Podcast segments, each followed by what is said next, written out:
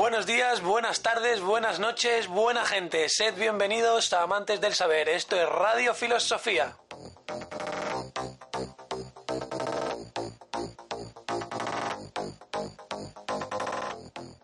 Hemos llegado para traer la filosofía al presente. Usándola como compañera de viaje en nuestras vidas. Hablaremos sobre todo y para todos. Somos filosofía.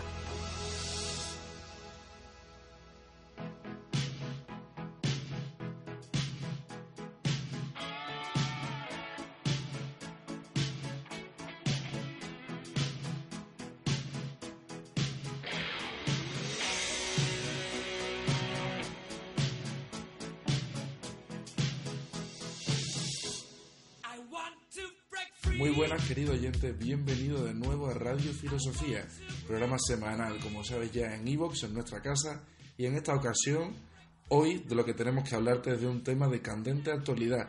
Tanto es así que hoy mismo es el Día del Orgullo LGTBI, es decir, vamos a analizar y comprender mejor cuál es la historia de este movimiento, que sin duda es mucho más larga de lo que te puedes imaginar.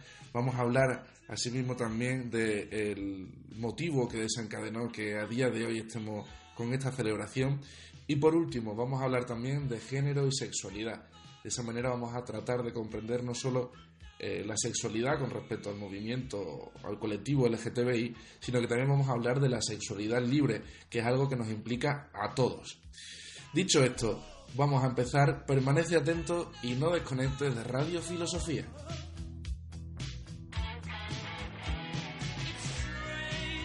Lo dicho, una vez llegados hasta este punto, lo que queda es empezar contextualizando sobre lo que vamos a hablar. Y antes de hablar de la sexualidad desde un punto de vista humano, desde un punto de vista histórico, también tenemos que tratarlo desde un punto de vista animal. Y ahí Raquel te pido que nos ilustres para empezar a comprender mejor de qué es lo que vamos a hablar. Sí, es que tengamos en cuenta que cuando hablamos de género, hablamos del ser humano. Ya llegaremos a ello cuando hagamos la distinción. Pero cuando hablamos de sexualidad es algo que acoge también al reino animal, del cual procedemos, claramente. Eh, si acudimos a nuestros parientes más cercanos, es decir, a los, a los homínidos, eh, descubriremos con toda naturalidad que la sexualidad, aparte de ser un juego eh, para reproducir la especie y para divertirse en algunas ocasiones, porque no todos los, los animales la disfrutan de igual forma, la sexualidad, como decía, eh, es totalmente variada en el mundo animal, es decir, las conductas o las orientaciones sexuales que hoy entendemos como eh, homosexualidad y otro tipo de, conducta se dan en el reino animal. Se dan porque el objetivo es el disfrute y con ello no hay ninguna barrera social que les ponga límite. La barrera social que hace que existan diferentes orientaciones eh, pertenece exclusivamente al género humano y con ello llegamos a distintas fases de la historia donde en realidad aparecen las orientaciones, pero si acudimos al reino animal, en ella se da una gran variedad de conductas eh, en referencia a la sexualidad. Nos adentramos ahora en la historia, después de conocer exactamente cuál es el comportamiento, el comportamiento de nuestros hermanos homínidos. Y llegados hasta este punto tenemos que comenzar hablando de la historia humana, como hablábamos antes, y podemos empezar en Mesopotamia.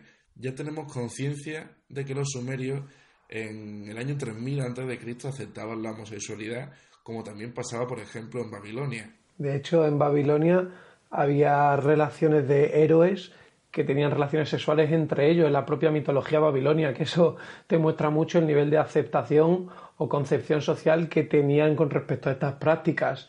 Y sin embargo, sus vecinos y posteriores conquistadores, los asirios, tenían una actitud con respecto a la homosexualidad completamente diferente. Lejos de concebirla en su como visión religiosa y mitológica, la repudiaban y la perseguían incluso con la pena de muerte, considerándola un perjuicio social o una práctica malintencionada. Sobre este asunto cabe destacar una cosa.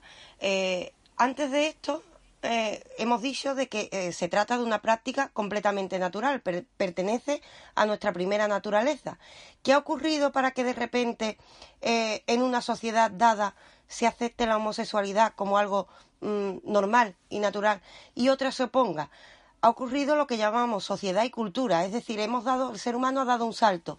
De repente la sexualidad de pertenecer al ámbito biológico y natural eh, está filtrada, podríamos decir, por las prácticas y visiones sociales que son las que aporta el ser humano. Con lo cual, Claro, con lo cual aquí se da el gran cambio que hace que aparezcan estas divergencias. Es la cultura y la forma de ver el mundo la que determina la actitud de las personas ante la sexualidad, cuando ésta en principio pertenecía al ámbito natural. Es que el ser humano se vuelve humano con la aparición de la cultura y de estos roles y estas funciones sociales, la distribución de tareas en un grupo social por su supervivencia, la colaboración las exigencias para pertenecer al grupo probablemente condicionen lo que se puede hacer como individuo. La libertad se acaba cuando necesitas a los demás para poder sobrevivir, para poder criar a tus hijos. Y me parece bastante llamativo cómo la naturaleza humana se va condicionando por lo que piensan el resto de humanos que deben ser ya el comportamiento no es del individuo y su propio afán, sino del que entre todos creemos que es mejor para todos. Se empieza a generar una conciencia general de lo positivo para el grupo. Es que aquí lo importante es que en principio somos seres naturales, somos seres biológicos, como bien dices tú, y nuestro ecosistema es la naturaleza. Pero llegada a la cultura y como somos sociales por naturaleza, vamos creando eh, las condiciones que creemos que nos ayudan a vivir de una manera mejor. De repente ya el ecosistema no pasa a ser la naturaleza. El ecosistema en el que estamos inmersos es la cultura. Y esta es la que va a determinar cómo nos comportamos en referencia a la sexualidad y otros muchos ámbitos que nos atañen. Esta confrontación no solo la vamos a encontrar en Mesopotamia, como estábamos comentando, sino que si nos vamos a civilizaciones americanas, tales como la azteca, por ejemplo, que rechazaba diametralmente la homosexualidad, o la tolteca, que la aceptaba eh, directamente, o la maya, que la aceptaba porque consideraba mejor la homosexualidad antes de mantener relaciones extramatrimoniales. Es decir, es una confrontación que vamos a tener siempre. Eso me parece muy, muy curioso de lo que es la construcción social. En la sociedad maya, los nobles les compraban esclavos a sus hijos para que tuvieran relaciones sexuales con ellos, porque las relaciones sexuales prematrimoniales estaban muy mal vistas, pero no mal vistas en el punto de sentido hipócrita que ha dominado a lo mejor en el catolicismo durante mucho tiempo de, ay, no tienes que llegar virgen al matrimonio, pero bueno, con que no se entere nadie, no, no, no, de verdad. Estaba muy mal visto que antes de entregarte a tu, a tu mujer, a tu primera mujer, tuvieras relaciones con otras mujeres, no así con otros hombres. Mm, increíble cómo pueden cambiar los paradigmas según cambien las religiones y las culturas. Es un tema que también podríamos tratar más adelante, porque seguramente en el momento en el que uno acaba entregando su sexualidad, ahora no pasa tanto, pero pasaría a lo largo de la historia, ha pasado de hecho, ya no solo está entregando todo el amor que pueda tener dentro de sí, sino que está llegando a un punto más allá. Acabas entregando el 100% toda la pasión que puedes tener dentro. Desde luego, creo que es mejor que lo vayamos tratando más adelante y yo seguiría citando ejemplos históricos de hechos que nos demuestran que la homosexualidad no es ni mucho menos una cuestión actual. Encontramos un batallón de infantería en Grecia que se llamaba el Batallón Sagrado de Tebas. Eran griegos y eran 150 parejas homosexuales que luchaban codo con codo. De hecho, solo fueron derrotadas en una ocasión, la definitiva, que acabó con ellos, y de la mano de Filipo II y Alejandro Magno. Es decir, no fueron los primeros que pasaron por allí, sino dos de los grandes conquistadores, dos de los grandes emperadores de la historia. Fue en la batalla de Queronea en el 338 a.C. y encontramos una referencia de Plutarco acerca de este batallón sagrado de Tebas. Plutarco decía, la unión entre amantes aumentaba su capacidad combativa. Ya no solo estaban luchando por sus personas, sino que luchaban hombro con hombro con su pareja porque ninguno de los dos les pasase nada. Una manera de aprovechar el amor en tiempos de guerra. Y eh, además hay otros muchos ejemplos en Grecia porque estamos hablando de homosexualidad masculina. Eh, tengamos en cuenta que el colectivo al que nos hemos referido al principio del programa coge muchos tipos de sexualidades. En este sentido, por ejemplo, en la misma Grecia, que tanto queremos por la disciplina en la que nos ocupamos, en la misma Grecia se daba en relaciones eh, homosexuales entre mujer y mujer y hombre y hombre, eh, con el objetivo de aprender sobre la sexualidad para después disfrutarla. Es decir, es un objetivo distinto al de una sexualidad realmente libre, tal y como las entendemos hoy, pero no se veía extraño ni antinatural eh, que una mujer tuviera relaciones con otra mujer y un hombre con otro hombre con el objetivo de, al contrario, era un objetivo positivo y de aprendizaje. Había un fuerte componente de transmisión del conocimiento en esto que comentas, ¿no, Raquel? De hecho, la pederastia, el origen en Grecia, no es otra manera que un método de instrucción a los jóvenes preadultos. O sea, hasta que un hombre verdaderamente se convertía en hombre, tenía que entender lo que los hombres hacían de una manera muy directa. Y esa manera tan directa podía ser la sodomía. Tutores se lo hacían a sus pupilos y es lógico y asumible pensar que Alejandro Magno fuera sodomizado por Aristóteles en algún momento. Suena muy bruto, pero no hay nada que diga que eso no ocurrió. Eh, en el caso de Alejandro Magno y Aristóteles cabe cabe dudar porque mm, cuando se acerca Aristóteles ya como que sí es cierto que Alejandro Magno es joven y esto, pero eh, mm, la relación entre Alejandro Magno y Aristóteles habría que tocarla algún día. Parece como es de profesor y alumno, pero parece de demasiada admiración. Y Aristóteles siempre se diferencia mucho del resto de autores y de la forma de enseñar de la sociedad. Pero si acudimos a Platón, incluso nuestros oyentes pueden acudir al diálogo Fedro, en el que directamente se reconoce cómo Sócrates está narrando este tipo de prácticas a las que nos referimos y con total naturalidad y es un diálogo, tengamos en cuenta, dedicado al amor.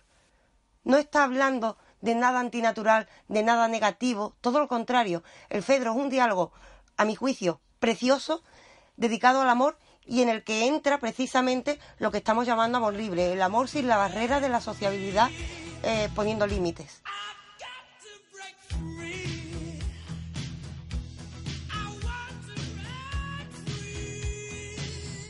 Siguiendo hablando del movimiento LGTBI a lo largo de la historia, hemos hablado de homosexualidad, pero también cabe que hablemos sobre la transexualidad.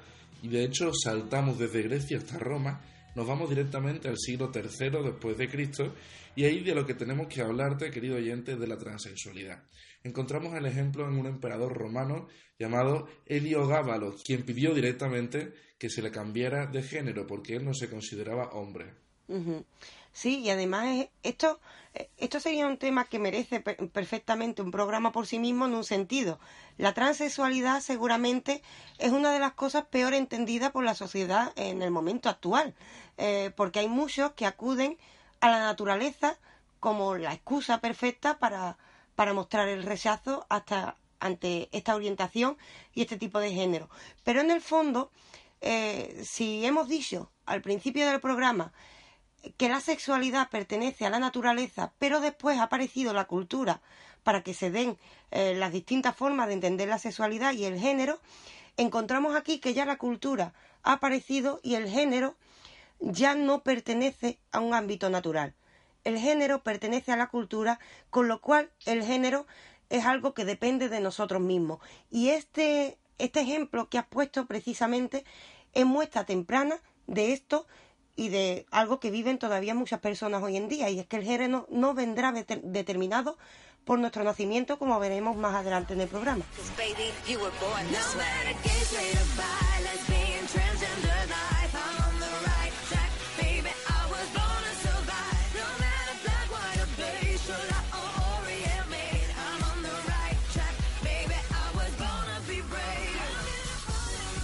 Siguiendo nuestro repaso histórico, también deberíamos hacer una excepción en los últimos 2000 años de historia que hemos vivido y saber, conocer qué fue exactamente lo que pasó. A ver si Jorge nos puede iluminar un poco, por favor. Pues es que en todo esto juega un papel muy importante la aparición del monoteísmo como una tendencia religiosa dominante mientras existía el politeísmo y estas diferencias de cultos, incluso intercambio de cultos entre diferentes pueblos y culturas, de dioses que se tomaban de otra punta del Mediterráneo porque te gusta, porque dicen que es más positivo, en el momento que aparece un dios verdadero y unas escrituras verdaderas, todo esto se ciñe mucho más a esas escrituras del dios verdadero. Y en el caso de las religiones abrámicas, como pueden ser el Islam, el judaísmo y el cristianismo, hay un pasaje muy concreto del Antiguo Testamento, que es el de Sodoma, el de Sodoma y Gomorra, como se suele decir en castellano, que habla sobre la sodomía y las prácticas que ese pueblo degenerado tenía y cómo la furia de Dios les castiga por todo ello. Son castigados por Dios por esta práctica lujuriosa, por este abuso del placer y del sexo. Esto, en manos de aquellos que prometían el infierno para aquellos que pecaran, era una amenaza severa. Dios había demostrado su rechazo y durante todo este tiempo, periodo histórico nadie podía dudar en público de que la Biblia era verídica, históricamente fundamentada. O sea, todo lo que decía la Biblia había pasado y había pasado de verdad. Y si a Sodoma le había pasado eso, que la arrasaron y no quedó piedra sobre piedra, era de verdad. De este modo vemos como durante la Edad Media la conquista por parte del Islam de todo el norte de África, la cuenca mediterránea y Europa quedan configuradas como territorios dominados por estas religiones. Las prácticas homosexuales se mantienen y son más o menos perseguidas según distintos periodos. Había gente a la que se le concedían mayores licencias en este sentido, como podía ser el propio Miguel Ángel, por artista o por acaudalado, según se mire, pero de todas maneras hubo cierto tipo de persecuciones y ejecuciones públicas durante la Edad Media con la aparición de la Inquisición y en concreto en la Corona de Aragón. Yo destacaría en este punto un elemento importante que has destacado tú, la pérdida del politeísmo a cambio de un monoteísmo, lo que hace cercar ciertos ámbitos vitales, entre ellos, porque hay otros muchos, es la sexualidad. Pero atendamos también a otras culturas que no necesariamente son eh, monoteístas ni son de, ni se rigen por religiones abrahámicas y en cambio se da una se da el mismo nivel de discriminación. Y es que el problema no es tanto la religión sino el cerco que se establece y ese cerco puede ser político o de cualquier otro tipo. Es decir el ser humano va creando una cultura al principio estamos un poco más abiertos pero de repente la cultura adquiere el papel de un dogma. Adquirido el dogma aparece el cerco, y aparecido ese cerco, es mucho más difícil que las personas puedan manifestar su sexualidad con completa libertad. Aquí aparece el problema de la discriminación ante el que eh, se sale de la norma aparente, porque no es ninguna norma escrita, ni mucho menos. O sea, llevado a este término, alejándonos de la religión y la concepción religiosa, o sea, esta diferencia yo creo que se encuentra en la diferencia entre poderes autoritarios y libertarios. No se trata de que sea una religión o que sea por culpa de que lo dice la Biblia o por culpa de esta tendencia. No, se trata de que cuando hay un poder autoritario de tendencia teocrática, puede y debe imponer su visión a la población. Y lo hará siempre que las armas y el poder violento se lo permita. En cuanto que se establece un orden más libertario, más abierto, de tendencia más marcadamente comercial, si se permite un cierto flujo de ideas, un cierto, mm, una cierta holgura. Una cosa que me gustaría dejar clara es que estábamos hablando de sexualidad libre. Esto implica de que aunque a pesar de que a pesar de que en el momento histórico del que sea que estemos hablando la sexualidad no se pueda expresar tan libremente, sigue existiendo. Eso en ningún momento se va a cortar. Una persona no puede dejar de sentir su orientación sexual, no puede dejar de ser como se es. Lo único es que en las diferentes épocas en las que esto se ha desarrollado a lo largo de la historia, vamos a encontrar una aceptación mayor o menor. Pero tampoco es una cuestión de ideas. Las ideas lo, que lo que hacen es que se acepte o no culturalmente. Y en ese es el punto en el que estamos ahora, después de tener este hecho histórico del que vamos a tratar enseguida en junio de 1969.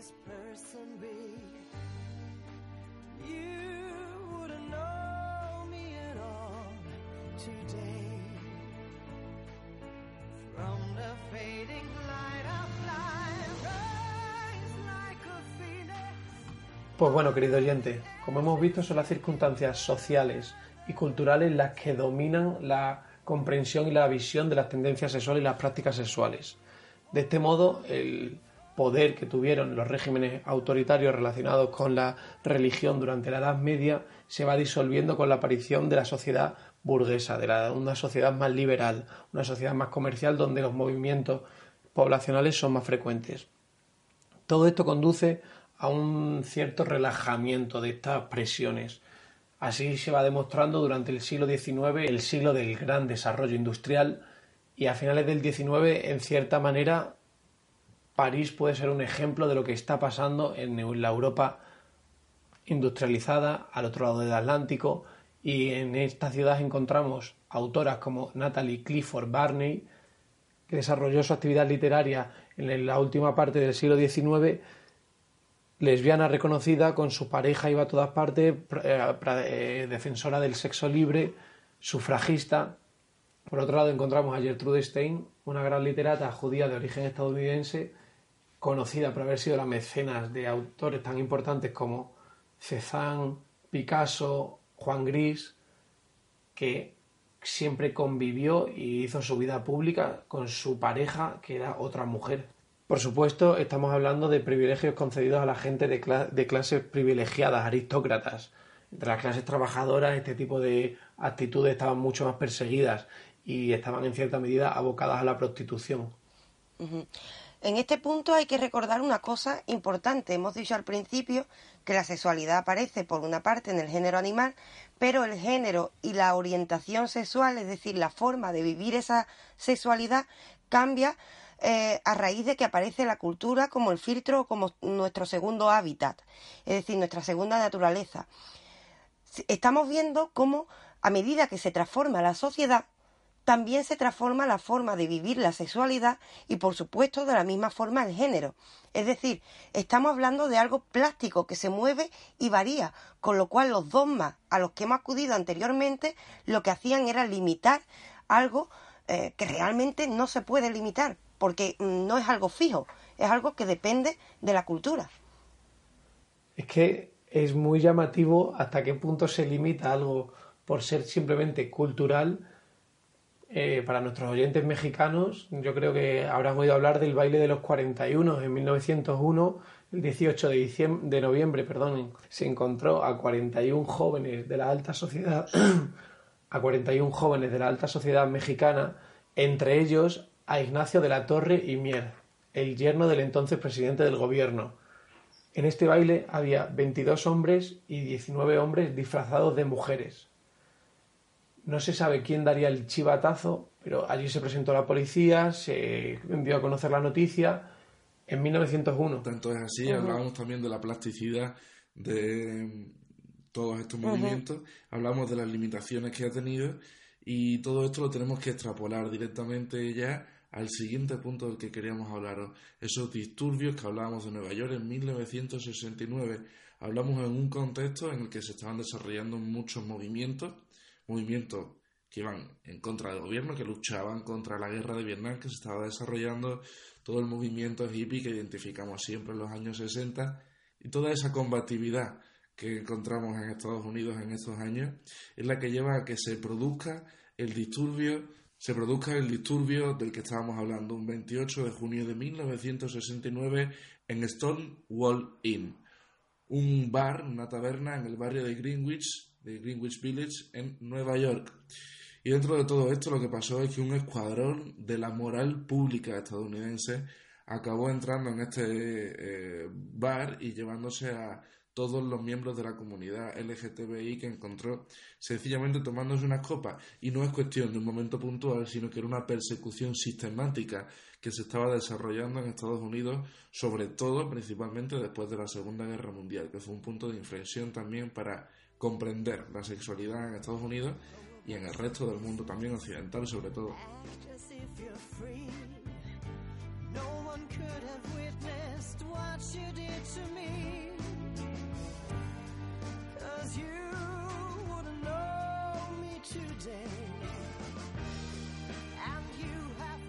Hay algo que me gustaría destacar de estos disturbios porque lo que vamos a ver por vez primera es a ciudadanos del movimiento LGTBI reclamando sus derechos y reclamándolos de una manera que me parece bastante directa y tenemos el relato de un participante anónimo de estos disturbios que lo que dijo fue ¿cuándo has visto que un maricón contraataque?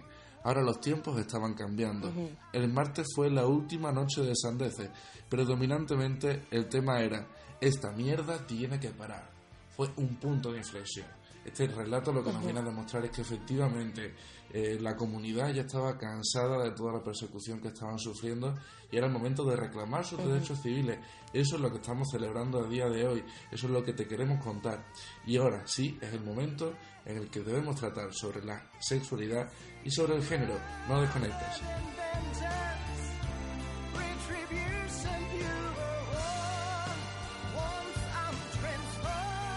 A partir de entonces, ese día de los disturbios, ese día 28, se convierte en un símbolo, en un símbolo para reclamar eh, los derechos que tienen como personas. Estamos hablando de personas, los derechos que tenemos son en calidad de personas, no dependen de la sexualidad ni del género humano.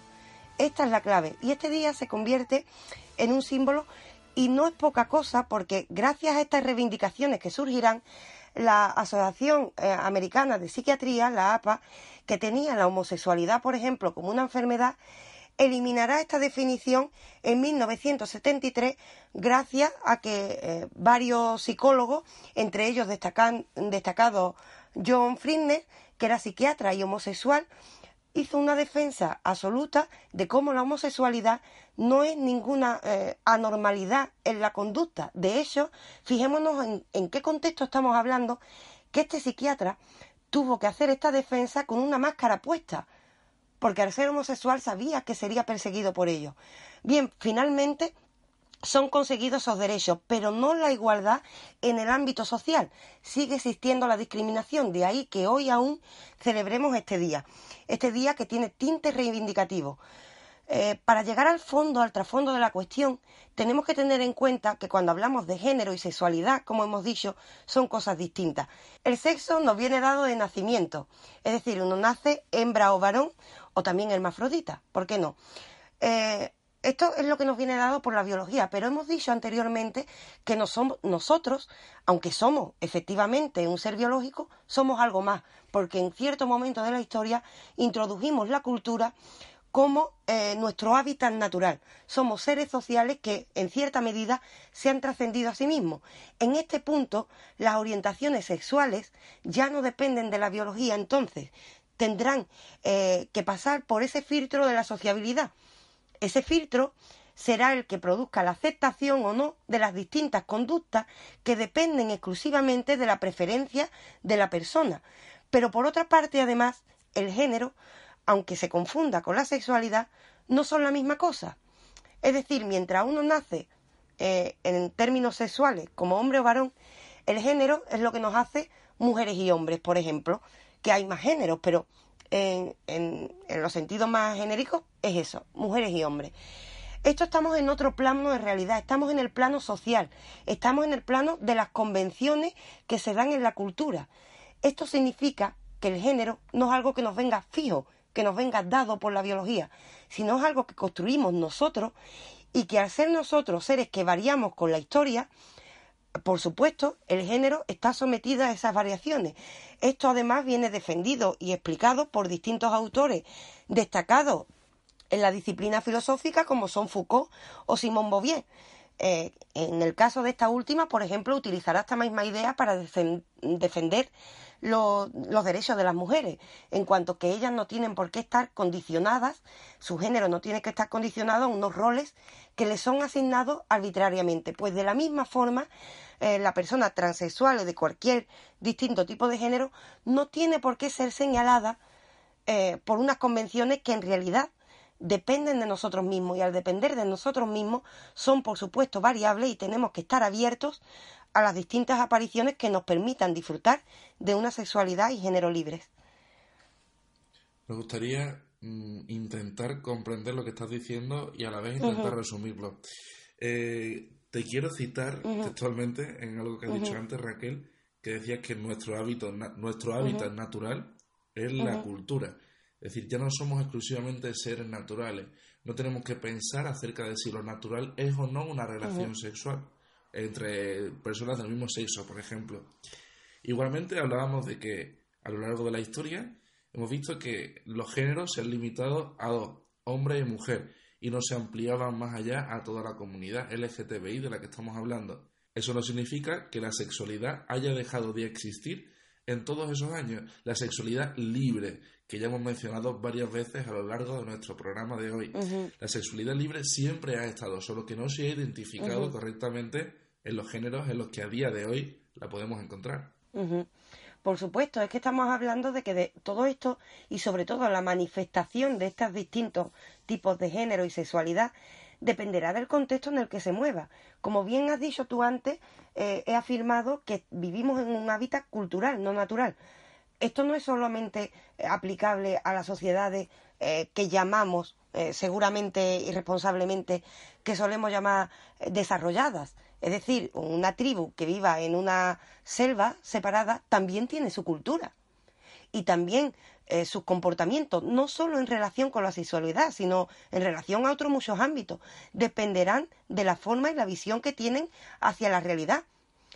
Esto nos permite, ciertamente, esto es por una parte nos ha permitido la discriminación que lamentamos en días como este y que reivindicamos eh, que deje de existir, pero al mismo tiempo nos permite una completa libertad. Tengamos en cuenta de que si acudimos a la naturaleza como excusa, estamos diciendo no solo que somos monos, sino que simplemente tenemos relaciones sexuales para reproducirnos. Algo que obviamente es una ingenuidad y una mentira. Y si alguien eh, tiene relaciones sexuales exclusivamente para esto, tiene una vida, eh, permítame decir, bastante triste.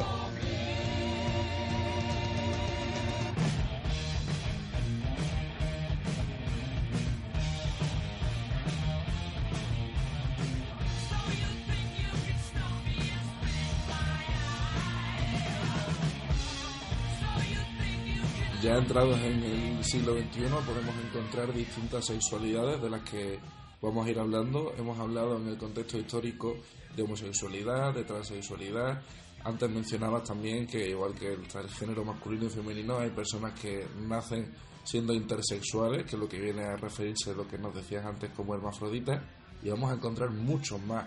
Incluso tenemos un concepto nosotros, como os podréis imaginar, como te puedes imaginar tú que nos estás escuchando, nos encanta, y es la sapiosexualidad.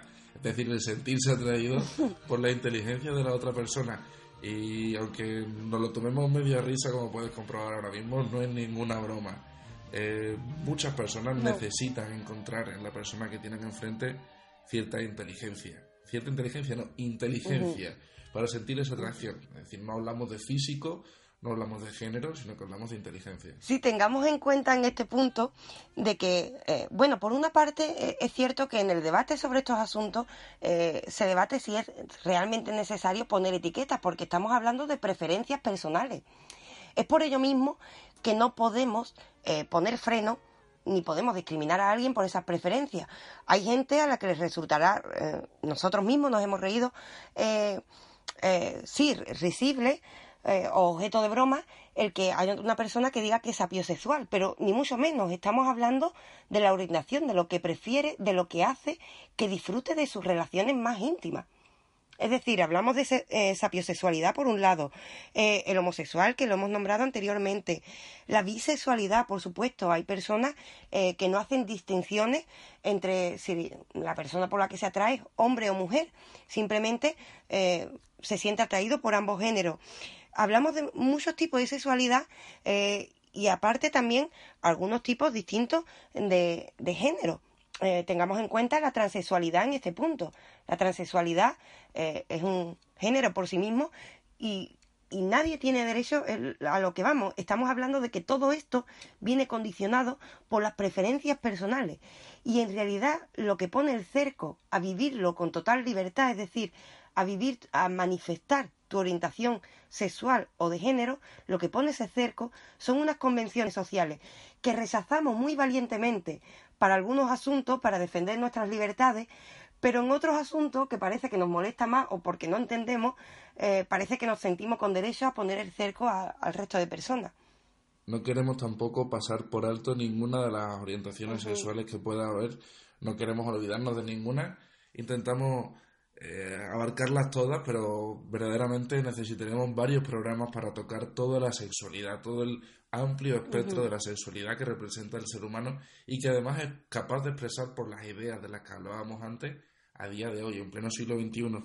Eh, simplemente por mencionar otros conceptos, a mí hay uno que me llama mucho la atención, que es el de demisexual, es decir, las personas que sienten atracción sexual exclusivamente hacia personas con las que previamente han desarrollado lazos emocionales estables y que también hayan tenido cierta duración. Antes de eso, directamente se consideran asexuales.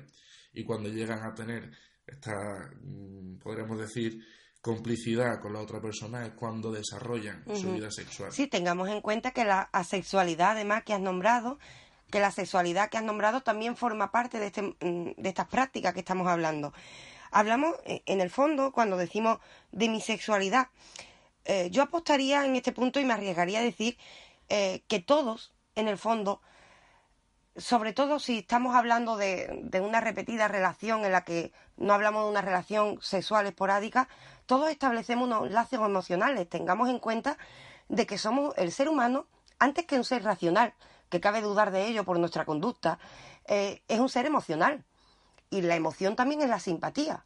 Una persona te cae simpática y puede que esto desemboque en una atracción sexual.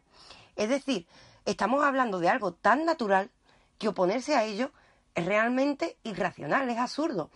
Porque seguramente todas las relaciones sexuales están mediadas por un eh, tono emocional, que puede ser emocional en un sentido profundo, es decir, hablamos de amor o no, y puede ser emocional en otro sentido, eh, una atracción sexual, la pasión es una, eh, es una emoción más del ser humano.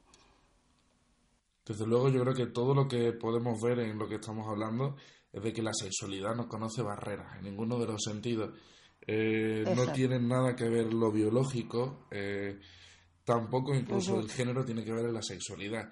Hay personas que pueden tener una orientación sexual y de repente tener relaciones que no tengan que ver con su orientación sexual sin que eso la varíe, simplemente por lo que estabas comentando antes de que se generen esa serie de lazos. Aún así, por lo general sabemos que uno se mantiene en su orientación y también las relaciones que tiene van acorde a esa orientación sexual. En cualquier caso, todo lo que estamos comentando, aplicándolo de nuevo al siglo XXI, nos vale para ser conscientes de que estamos llegando a un punto cultural en el que la sexualidad se puede expresar de la manera más libre posible, sin duda recordando este hecho histórico que hablamos de junio de 1969, del 28 de junio de 1969 en Estados Unidos, en Nueva York. Un punto de inflexión para que a día de hoy podamos hablar con plena libertad de todos los temas que estamos desarrollando. E insisto en que no solo se trata del movimiento de, de lesbianas, gays, transexuales, bisexuales o intersexuales, sino también de los propios heterosexuales que desde luego eh, tienen derecho a desarrollar libremente toda su sexualidad en todos los ámbitos en los que está ser posible dentro de eh, las condiciones sociales en las que nos encontramos. Sí, en este punto habría que recordar algo importante.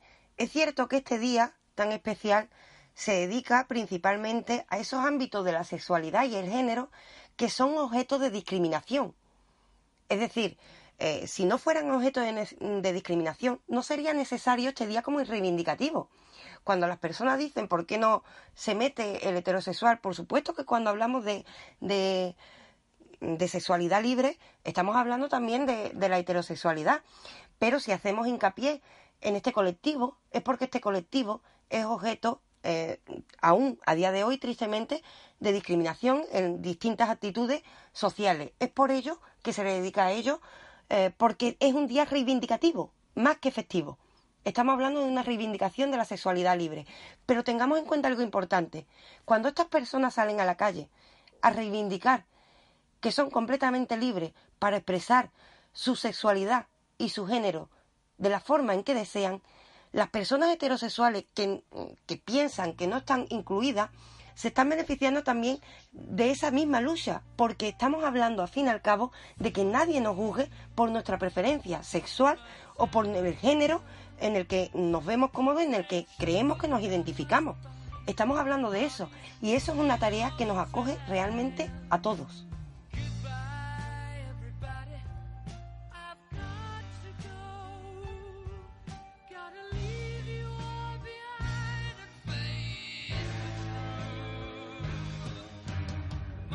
Estamos hablando de personas. Esto se resume a algo más sencillo, se trata del cariño y del afecto y de cómo se demuestra.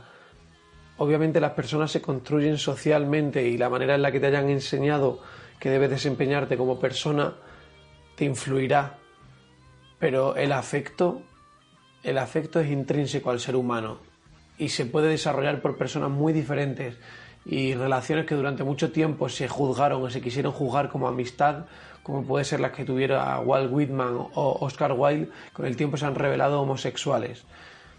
Esto no le quita valor ni a esas personas ni a esas relaciones. Esos son prejuicios, no puedes juzgar nada antes de conocerlo, nada antes de meterte dentro de esos sentimientos. Me parece, me parece genial el que acabas mencionando al amor, porque sin duda también es muy importante en todo lo que estamos desarrollando. La sexualidad libre también implica, por supuesto, que dentro de una relación amorosa la pareja decida no tener más relaciones sexuales allá. Es decir, no estamos hablando del libre albedrío absoluto, sino de que todo el mundo sepa quererse y a la vez sepa mantener su sexualidad tan libre como considere necesaria para consigo mismo no tiene por qué seguirse los cánones estrictos que se estén desarrollando en un ámbito social. Uno no tiene por qué ser homosexual si no se siente verdaderamente así, o no tiene por qué ser trans si verdaderamente no lo siente así. Se trata de que cada uno sea de la manera que es y no tenga ninguna barrera para ser así. Igualmente se trata de que amemos a la persona a la que verdaderamente amemos sin temer por el ámbito de la sexualidad que tengamos que desarrollar para mantener esa relación. Con respecto a lo de ser lo que cada uno es, recomiendo una película, Todo sobre mi madre, de Pedro Almodóvar, que trata muy de cerca la sexualidad y en cierto momento hay un monólogo que realiza una transexual que dice exactamente, porque uno es más auténtico cuanto más se parece a lo que había soñado de sí mismo. Al final nosotros nos construimos y nos proyectamos hacia donde nos queremos proyectar y que nada te limite y nada te condicione. Estate tranquilo de que si eres lo que querías ser, estás siendo lo mejor posible. Exacto, estamos hablando realmente, la libertad que estamos hablando de libertad de género, libertad de sexualidad, libertad en las distintas formas de manifestarla, porque evidentemente no todos los homosexuales van a manifestar su homosexualidad de la misma forma, es decir, también hay distintas maneras. Todo esto estamos hablando de buscar la autenticidad del ser humano. Es decir, no hablamos, como bien ha señalado Marco, cuando decimos sexualidad libre, mm, habrá quien prefiera eh, relaciones esporádicas y habrá quien prefiera una relación con una sola persona a la que entregarse. Pero tengamos en cuenta aquí un punto importante que cabe destacar, aunque sería merecedor de otro programa. Eh, estamos en una sociedad que se queda normalmente en la superficie. Cuando hablamos de sexualidad y hablamos de asuntos como este, eh, las relaciones sexuales realmente implican entregar prácticamente todo lo que eres al otro. Todo, mm, todo tu yo. De hecho, si acudiéramos a la filosofía, el cuerpo forma parte del yo.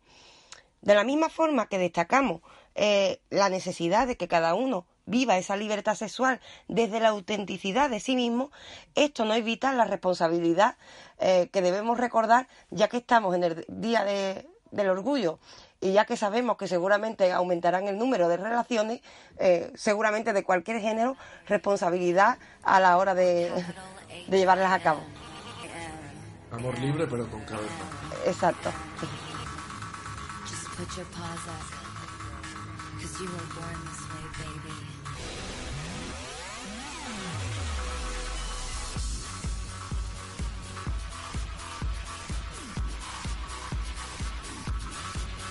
Llegados hasta este punto, ya tenemos que despedirnos de ti, no sin antes hacer un breve resumen sobre todo lo que hemos ido tratando en este programa tan interesante que esperemos que hayas disfrutado sobre el Día del Orgullo LGTBI. Bueno, como ya has podido comprobar, hemos hecho una pequeña introducción histórica para saber exactamente que no es una cuestión que venga estrictamente del ser humano, sino que también hay comportamientos en animales, en mamíferos, en la mayoría de los casos, que se reproducen después en nosotros.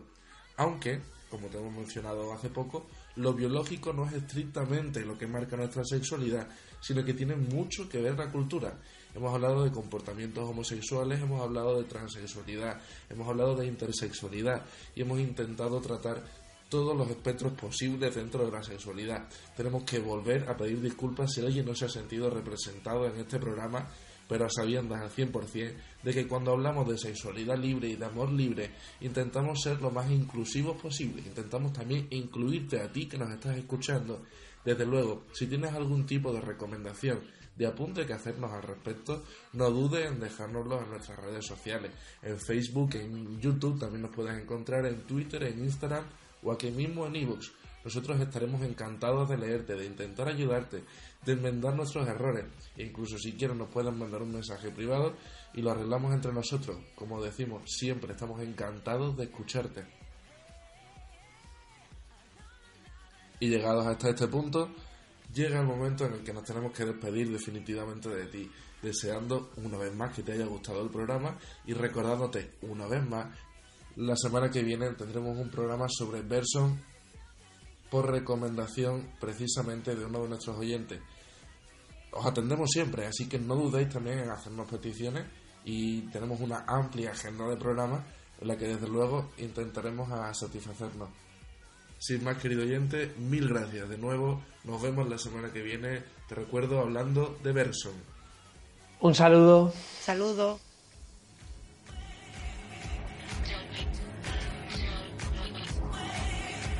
Don't be a drag, just be a queen. Whether you're broke or evergreen, your black, white, beige, chola descent, you're Lebanese, you're Orient. Whether life's teased, left you outcast but leader teased. Rejoice and love yourself today, cause baby, you were born this no way. No matter gay, straight or bi, lesbian, transgender, life.